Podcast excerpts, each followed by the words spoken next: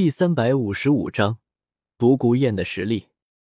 就在星罗帝国纠结于天斗帝国这次要搞什么幺蛾子的时候，天斗帝国这边已经全军集结完毕，准备回援天斗城，并且除了天斗帝国的百万精锐大军之外，那些隶属于天斗帝国参加这届全大陆高级魂师大赛的青年魂师们，也都被天斗帝国给带走了。这种情况就造成了一个很有意思的结果：明明是三家争霸的全大陆高级魂师大赛，现在却变成了星罗帝国和武魂殿两家势力的对手戏。至于千仞雪撤回隶属于天斗帝国的青年魂师的理由，则是非常的简单：国将不国，哪里还有什么时间去进行这些过家家一样的比赛？而那些隶属于天斗帝国的青年魂师们，在得知了天斗帝国的情况之后，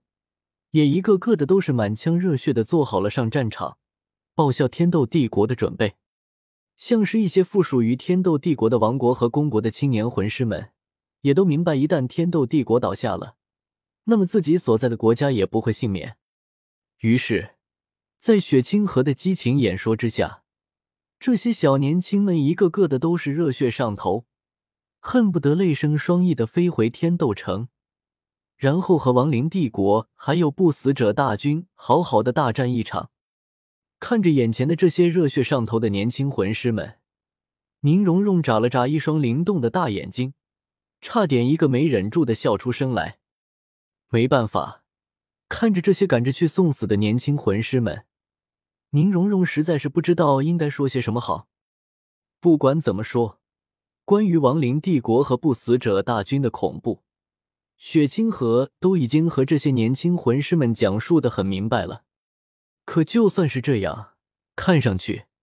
这些年轻的魂师们还是没有把亡灵帝国和不死者大军给放在眼里。用这些年轻魂师们的话来说，就是直接把那些什么不死者给打成灰烬，不就可以解决问题了？一有一说一，这些还没有经历过魂师界的残酷毒打的年轻魂师们，在宁荣荣看来还是很可爱的。至于宁荣荣，别看宁荣荣的年纪也不大，但是仗着自己强横的实力，在斗罗大陆上面乱逛的过程中，宁荣荣可是正八经的学会了很多东西，并且在白羽薇离开宁荣荣之前。曾经使用山河设计图，亲手设计了不少搞人心态的幻境，来让宁荣荣历练。因此，别看宁荣荣的年纪和这些青年魂师们差不多，甚至宁荣荣的年纪还要更小一些，但是从实际上来说，宁荣荣在魂师界的经验，可是要比这些还没有走出魂师学院大门的菜鸟们多太多了。最主要的是，宁荣荣不是智商不够。才看不懂宁风致、白雨薇和千仞雪几个人之间的默契的。事实上，宁荣荣本身很聪明，只是因为自身的实力过于强大，因此习惯了遇事不决，先打一拳再说的行为模式。所以在很多时候，习惯了懒得动脑的宁荣荣，在遇到一些事情的时候，总是会忽略一些东西，或者是反应上慢了半拍。但是宁荣荣的笨，也是要看一下和谁相比好吗？宁风致、千仞雪、白雨薇，这三个人有哪一个是省油的灯？一个老狐狸，一个小狐狸，一个腹黑货，反应上比这三个人慢半拍，不丢人。转过头来和其他人一比较。宁荣荣在智商上的优越感顿时就体现了出来。可可，总而言之，在雪清河的带领下，天斗帝国前线的所有人都井然有序的朝着天斗城的方向回援了过去。至于那些已经被天斗帝国给占领了好几年的，原本属于星罗帝国的两个行省的土地，则是被天斗帝国给放弃掉了。毕竟，家都快没了。哪里还有什么心思在外面瞎浪啊？另一边，天斗帝国的方方面面人员都撤走了之后，无奈之下，星罗帝国向武魂殿发出了暂停本届全大陆高级魂师大赛的申请。星罗帝国的申请在送到了武魂殿的当天，武魂殿方面就给出了回复，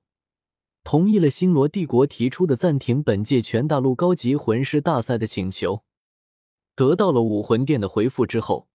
星罗帝国方面立马加大了对天斗帝国方向谍报人员的派遣，同时将这边的事情快马传递回了星罗帝国的帝都星罗城。而武魂殿这边，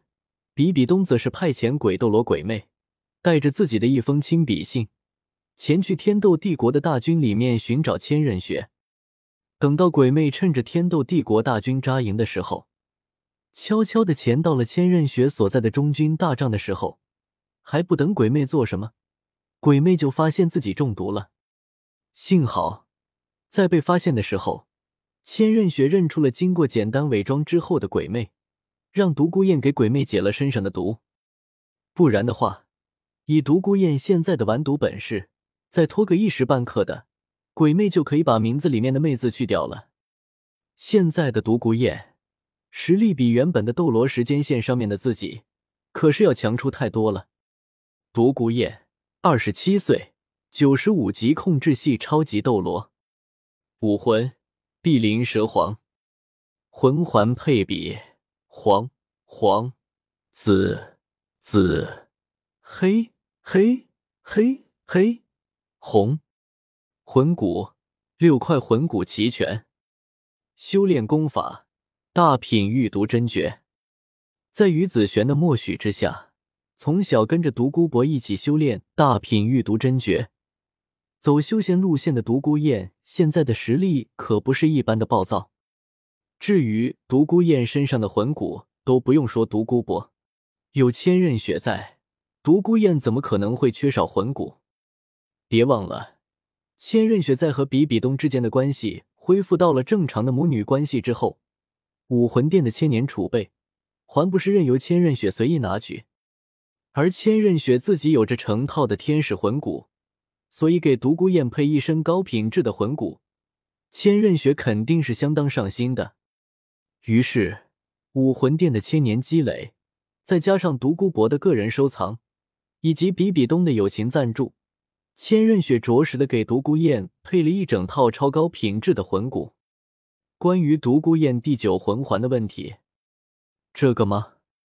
当然是千仞雪去于子璇那里为独孤雁求来的了。不管怎么说，独孤雁都算是正八经的自己人。对于自己人，于子璇一向都是很大方的。所以，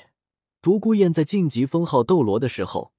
于子璇就顺手送出了一枚神赐魂环，而独孤雁也争气，在吸收神赐魂环的时候，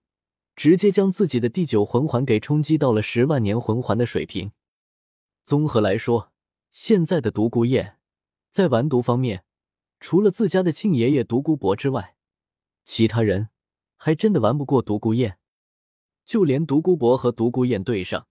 一个不小心，也是很容易就翻车的。对此，独孤博不但不难过，反而还十分的开心。